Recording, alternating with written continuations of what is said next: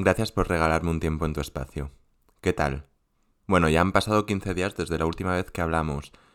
Y va a ser un poco la mecánica de este podcast. Cada 15 días habrá nuevo capítulo y serán los domingos pares, o sea, el segundo y el cuarto domingo de cada mes. Bienvenido a este segundo capítulo, que he decidido llamar Expresarte. Aquí yo quiero hablar un poco de cómo cada uno encontramos nuestra forma de expresión. No me voy a centrar tanto en pedir un vaso de agua o decir voy a hacer la compra, sino más bien la expresión de los sentimientos y conectar con uno mismo. Así que bueno, pues expresarse es manifestar con palabras, miradas o gestos lo que se quiere dar a entender. Para mí esto es un arte porque muchas veces es súper complicado manifestar lo que sentimos y es muy complicado a veces expresar lo que sientes. Para algunos es muy fácil y qué suerte tienen. Yo, o sea, en mi caso es algo que siempre ha sido muy complicado, pero yo creo que desde pequeño siempre he intentado ocultar mis emociones y siempre he intentado ocultar mis sentimientos. Y bueno, al fin y al cabo yo creo que la expresión va muy ligada al ser humano. Somos seres sociales y una de las primeras cosas que aprendemos es expresarnos. Un recién nacido, cuando quiere algo, llora. Y, a ver, no te lo dice con palabras, pero te da a entender lo que quiere. Aunque muchas veces es muy complicado saber lo que quiere un bebé. O sea, yo no soy padre, pero supongo que... que sí. Que hasta que no empieza a hablar y a comunicar realmente contigo, es complicado, pero siempre hay gestos y miradas que, que lo engañan. Y bueno, también nos expresamos a diario. Para mí este podcast es un nuevo canal de expresión. Es verdad que antes mi canal de expresión era con mi psicóloga. Y estoy intentando ahora desviarlo un poco más hacia, hacia mí mismo. Mi forma de expresión preferida yo creo que siempre fuera danza. Porque mm, en mi caso siempre me ha ayudado a conectar mi mente y mi corazón. Y sacar un poco lo que sentía y las emociones que podía llegar a sentir y que no era capaz de explicar. Hasta donde yo recuerdo siempre he bailado, o sea, es que desde que era un enano siempre he estado bailando en casa, en mi habitación, me ponía la música a tope y... y pues lo daba todo. O con mi madre que debía tener en ese momento pues menos de cuatro años y teníamos el disco de OT1 de Operación Triunfo y lo dábamos todo ahí en el salón bailando y en las fiestas del pueblo, que siempre he sido el primero delante del escenario, dándolo todo, aunque no haya nadie bailando en ese momento. Así que bueno, sí, para mí bailar siempre ha sido un poco una forma de... de soltarme. Muchas veces me ha sido muy complicado poner palabras sobre lo que sentía, y justamente bailar era lo que me permitía entender lo que quería y lo que sentía. El baile también está muy ligado a la música. Pero bueno, yo no canto nada bien, así que no me voy a poner a hablar aquí de, música, realmente. Y luego es que tampoco sé nada de música. O sea que mejor no te voy a hablar de música, porque vamos, o sea, es que no sé ni cuando una persona está afinando o no. O sea, a mí si me suena bien me parece bonito, y si no, pues... Pues no, y ya está.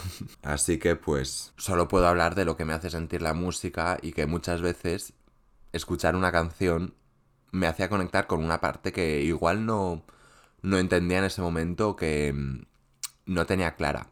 Como cuando vas caminando por la calle y que sale ahí una canción muy poderosa y que, bueno, en mi caso yo creo que mucha gente le pasa lo mismo. Eh, levantas enseguida la cabeza y vas caminando con un paso mucho más decidido y mucho más... mucho más poderoso. Que de hecho, una de las ventajas de llevar mascarilla es justamente poder cantar y sentir aún más la música cuando voy caminando por la calle. El día que ya no haga falta llevar mascarillas se me va a olvidar y estaré cantando por la calle y bueno, haré un poco el ridículo, pero no pasa nada. Y bueno, como ya te he dicho antes, para mí este podcast es un poco mi nuevo canal de expresión. Yo creo que estoy aprendiendo a poner palabras sobre lo que puedo sentir o lo que he podido sentir en el pasado. Y eso me ayudó mucho la psicología también. O sea, claro, hablar con mi psicóloga me, me hizo aprender a, pues eso, a poner palabras sobre lo que sentía. También oírme decirlo en voz alta me permitía entenderlo y saber exactamente cómo estaba. Bueno, igual exactamente, exactamente tampoco, porque muchas veces salía con más dudas que con las que entraba, pero es también parte del proceso. Durante la mayor parte de mi vida he tenido mis emociones apagadas. O sea, con mi psicóloga siempre decíamos, sí, me estoy poniendo en off.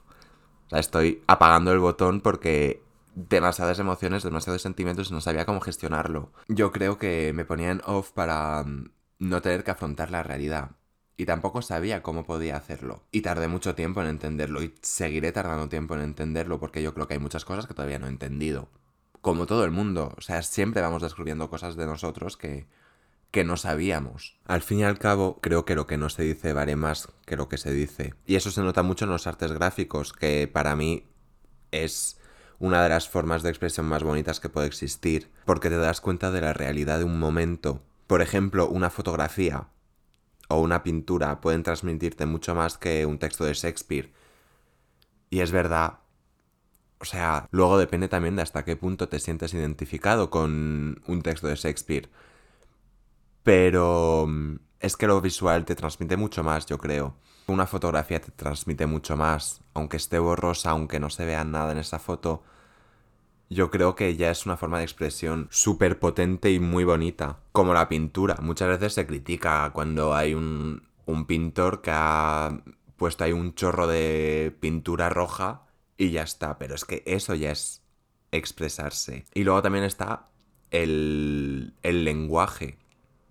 El valor que le podemos dar a las palabras que eso también tiene mucho peso. Las palabras en sí ya tienen un significado. Y muchas veces no somos conscientes de, de ello. Pero sí, cada cosa que decimos tiene un peso que igual para ti no es gran cosa, pero para la otra persona puede ser mucho. Que por cierto, yo creo que eso tiene también mucho que ver con el hecho de que nos llamen la generación de cristal. Que no se puede decir nada a los jóvenes, que nos enfadamos por nada.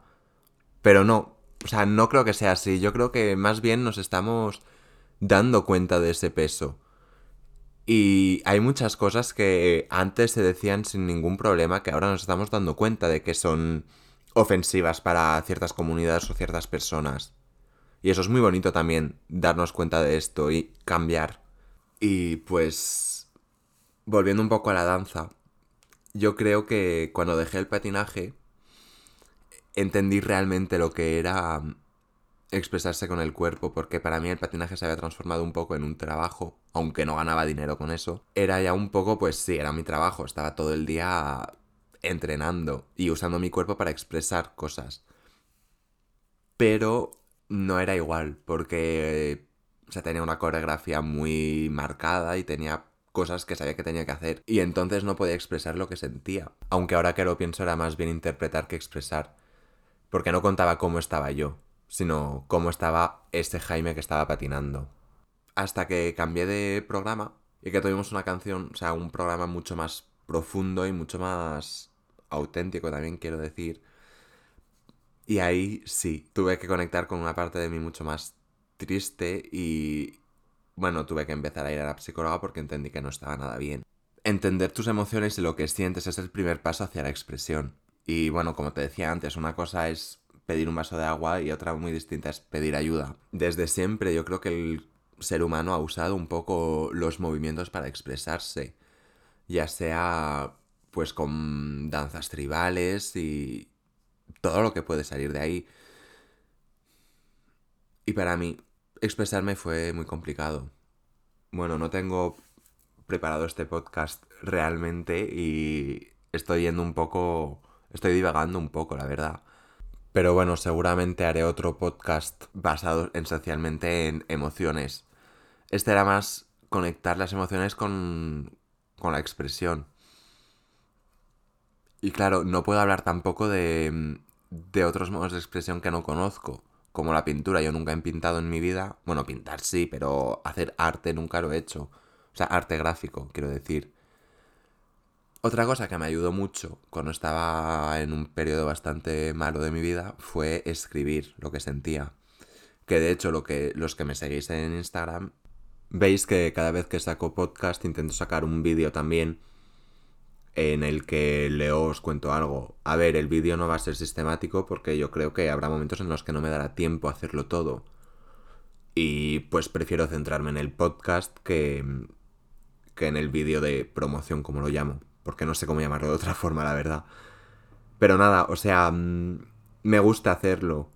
Y me ayuda también a expresar otras cosas que igual no hacía. Aunque ya no sea algo que siento en el momento en el que hago el vídeo, porque todo lo que cuento aquí son cosas que ya he asimilado y que ya han pasado. Por eso soy capaz de hablar de ellas, porque es que si no sería casi incapaz de contar todo lo que estoy contando por aquí. Y que bueno, es también una forma para mí de reagrupar un poco muchas partes de mí en un mismo universo y de tener todas mis formas de expresión un poco, a ver, no en el mismo sitio, porque no creo que sea útil tenerlo todo en el mismo sitio, pero un poco más organizado en mi cabeza y, o sea, para vosotros y vosotras también, claro seguramente me he dejado muchas cosas fuera. Pero es que, o sea, en 10 minutos me parecía imposible contar todo lo que quería contar. Y que tengo pensado hacer otro podcast de todas formas sobre emociones. En los que ahí sí que hablaré mucho más de... Bueno, pues... De las emociones. También luego los de estar bien, estar mal y todo eso serán podcast apartes. Porque hay mucho que contar también por ahí. Y tampoco quiero que el podcast sea muy largo para no aburriros. O sea, 10 minutos me parece el tiempo perfecto porque luego si no la gente empieza a, perderse. Que bueno, ahora que estoy editando el podcast me estoy dando cuenta de que los 10 minutos los he pasado. Pero bueno, no pasa nada. Ay, me acabo de dar un golpe con la mesa. Eh, espero que no se haya movido todo. Eh, nada, eh, darte las gracias por escucharme un capítulo más. Y pues hasta pronto. Escríbeme en Instagram si quieres contarme cosas, arroba jaime con dos es, para baja gm. Y hasta dentro de 15 días. Un beso.